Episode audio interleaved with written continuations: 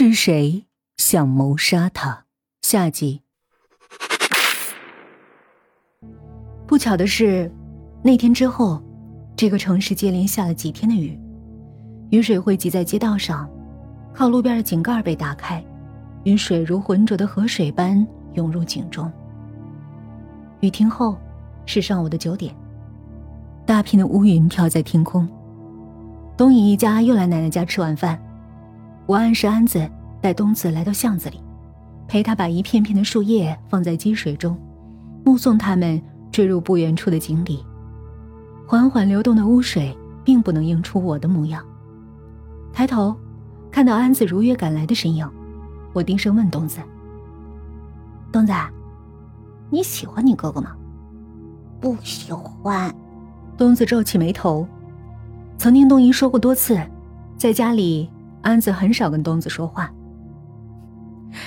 你哥哥也不喜欢你。我顿了顿，刻意用惋惜的语气说：“因为你是你妈妈捡来的小孩儿。”姐姐骗人！东子把手里的叶子扔在地上，朝我大喊：“姐姐说的都是真的，你是被你妈妈从很远的地方捡来的。”所以你爸爸妈妈最疼的是你哥哥。东子嘟着小嘴儿，一言不发。我看着安子慢慢走近，继续说：“以后啊，即便安子打你，你爸妈也不会管的。他打你，你知道吧？比打针还疼。他跟姐姐说过，以后只会让你住在黑漆漆的屋子里，不给你蛋糕，不给你芭比娃娃，不让你跟小朋友一起玩。”因为那些都是属于他的。看着他红了眼眶，马上就要哭出来，我伸手摸摸他的头。姐姐知道你害怕，姐姐教你个好办法呀。你看那，我指着不远处的水井。那儿下去可以到很远的地方，能有很多好玩的东西，还有好吃的，还没人跟你抢。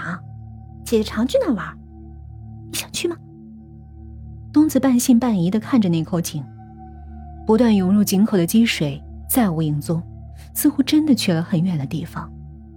安子已经走近，我冲他颇有含义的一笑，再次低下头对东子说：“姐带你过去看看，好啊。”三个人站在井边，看着水流涌入黑漆漆的底部，东子认真的伸长脖子，向里面张望。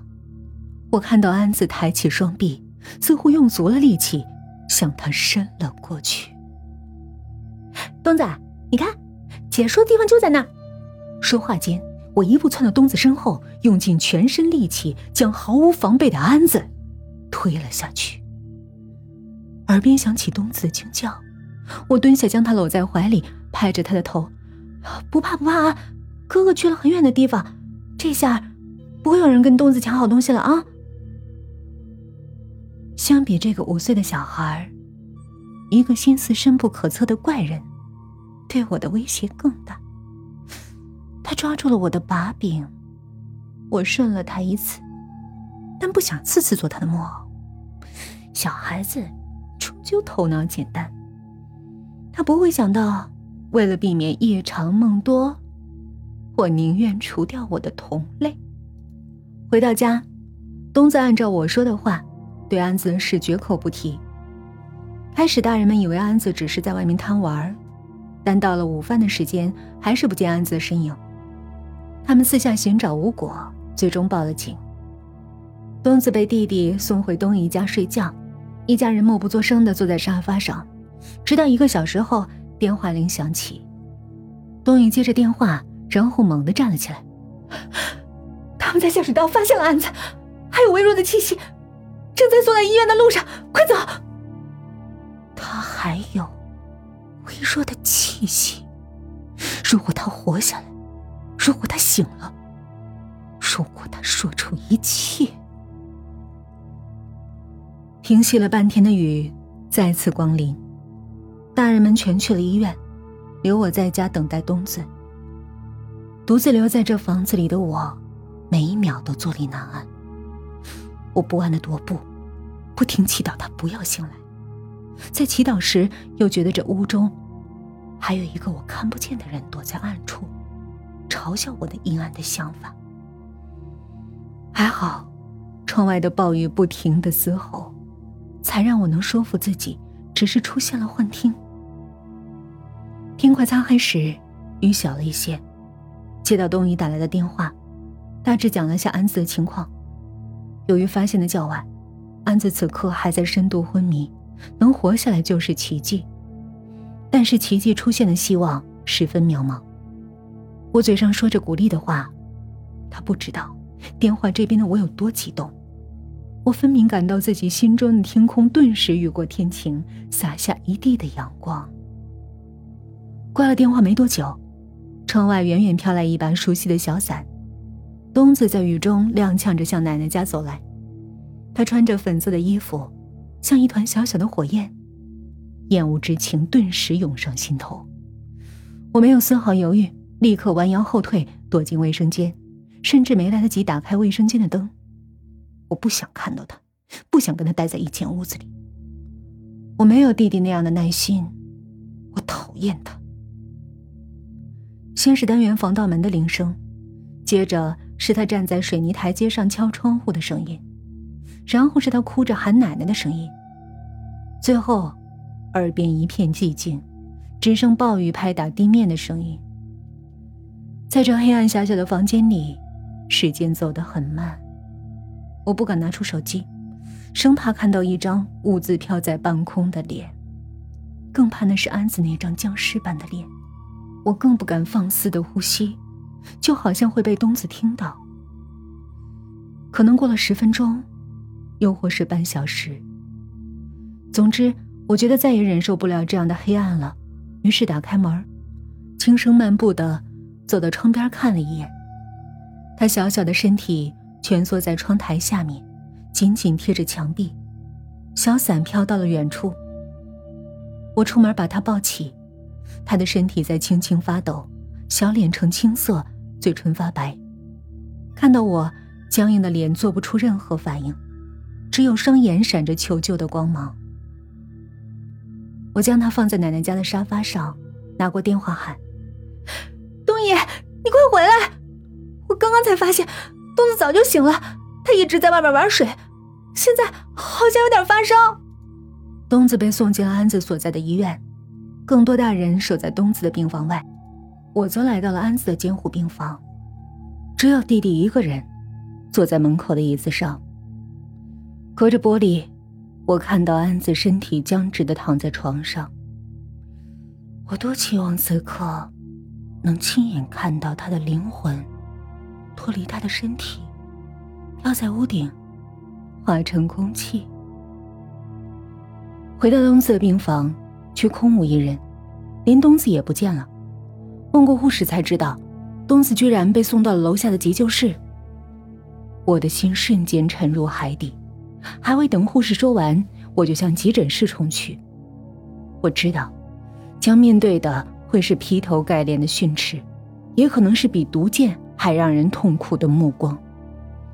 但此刻的我必须装出一副又担心又着急的样子。我要跑到让自己大汗淋漓、呼吸急促，他们才会相信我。我做好了接受他们任何惩罚的准备，可我没想到。东英一看到我，就一把将我揽在怀里。小青，谢谢你，要不是你，东子就真没救了。他在我耳边哭着重复这句话，大人们都看着我，眼中是他们从未赐予我的柔和目光。东子不是发烧了吗？怎么会送到这儿来？东英擦了擦眼泪，满脸懊悔说：“都怪他。”这几天晚上贪图方便，在路边摊儿给他买了些小吃当夜宵。要不是这次发烧引起呕吐和腹泻，也不会发现东子食物中毒了。食物中毒，我的大脑开始飞速的运转，最后定格在一个大胆的猜测上。这个猜测把我自己也吓了一跳。我这才真正的明白，这个家。还有一个演戏的高手。百度上说的很清楚，杨梅与鸭肉同时可以引起食物中毒，羊肉与西瓜同时可能导致死亡。关上手机，我来到楼上安子的病房外。医生说，东子食物中毒了，现在正在抢救。我坐在医院走廊的椅子上，旁边是刚满十六岁的弟弟。他听后跳起来：“严重吗？有没有危险？”你是在担心他的身体，还是在失望？你的计划这么早就被破坏？我仰头看着他，姐，你说什么呢？他表情特别讶异。我笑。东姨以为是路边摊的小吃导致的食物中毒，可笑！每天那么多人在路边摊买小吃，怎么就他家东子身体娇贵生病了？弟弟用怀疑的目光打量我。为了表明我们是同类，我将对东子所做的一切都讲了出来。如果导致他食物中毒的不是路边摊那么就只有你了。你是高级烹饪学校的尖子生，东子每天晚上都会吃你专门为他做的饭。这些饭，我以前只是觉得哪儿不对，我今天终于明白，你用的食物。是相克的。看似调皮的弟弟，其实是同类中手段最高的策划者。我和安子带给他的不过是肉体上的疼痛，弟弟给他的，则是五脏六腑渐渐被腐蚀和破坏。弟弟像是终于找到了知己，诉说着压抑许久的心里话。他原本在这个家是呼风唤雨的小太阳，却被一个外来的家伙抢走了风头。他迁就他，谦让他，眼睁睁看着那个家伙糟蹋掉自己忍痛放弃的宝贝。没人关心他，没人在意他，他当然恨极了那个小家伙。我听完，微笑着拍拍他的肩，站起来，看着空荡荡的楼道。我想，我现在应该想想，如果安子醒了，我该编个什么样的谎言？让他继续跟我站在一起。楼下那个可爱的小家伙儿，你千万别离开。我十分好奇，这个家还会不会有人跟我们一样，只在表面上爱着你？我真的想知道，究竟还有什么人，在你身上，用什么手段，换回他们丢失的。